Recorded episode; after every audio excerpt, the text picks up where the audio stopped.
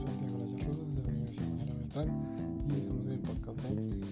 la inteligencia emocional o bueno, referente a sobre la inteligencia y las emociones en, en el ámbito eh, general de la vida humana. Eh, la primera pregunta, ¿cuál es el impacto de la inteligencia emocional ámbito y familiares, académicos y laborales? En el cual se puede diferenciar el hecho de que en los tres ámbitos normalmente llega a tener un, mayor impacto emocional, ya que en cualquiera de los tres se toman decisiones y en cualquiera de los tres se presentan las emociones persona, se toman decisiones entre ellos y las emociones interfieren bastante en ello por el hecho de que eh, en caso de que está enojado o está molesto o está triste o está frustrado, lo cual hace que a veces no tome decisiones o se sienta desfavorecido y no piense en mejorar esas decisiones que en algún momento llegó a tomar para llegar al punto en el que se encuentra donde toma ese enojo. Como también, al contrario, mientras que la persona esté feliz y tome decisiones correctas, también se representan emociones eh, alegres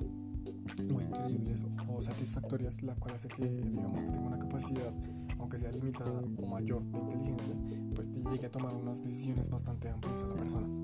Los repertorios emocionales, pues cada persona varía eh, de las que quiere mostrar en cierto punto, pero todos tenemos el mismo repertorio emocional. Eh, son, son cinco más principales, las cuales después de ellas pues se van repartiendo algunas y que son muy cercanas a las principales también, por el hecho de que técnicamente tienen que ver con la principal, solamente que se les, se les conoce con otro nombre,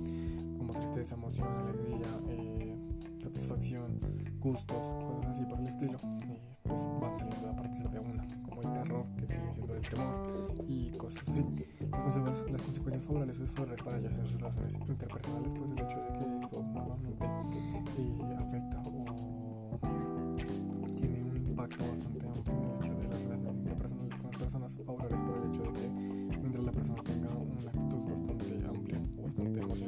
emocionalmente estable, eh, permite que la persona tome decisiones con, la, con, las, con las personas cercanas eh, de una manera bastante bastante amplia sin tener ningún lío o problema entre ellos. En el sentido desfavorable por el hecho de que como se representan bastante nuestras emociones por el hecho de tomar a veces decisiones por gustos o por desagusto, por redundancia, eh, es posible que en algún momento la persona llegue a tener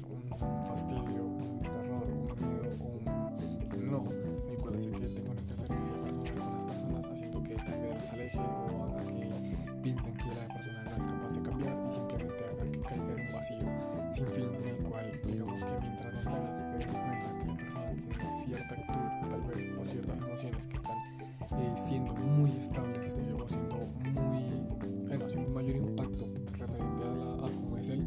pues hace que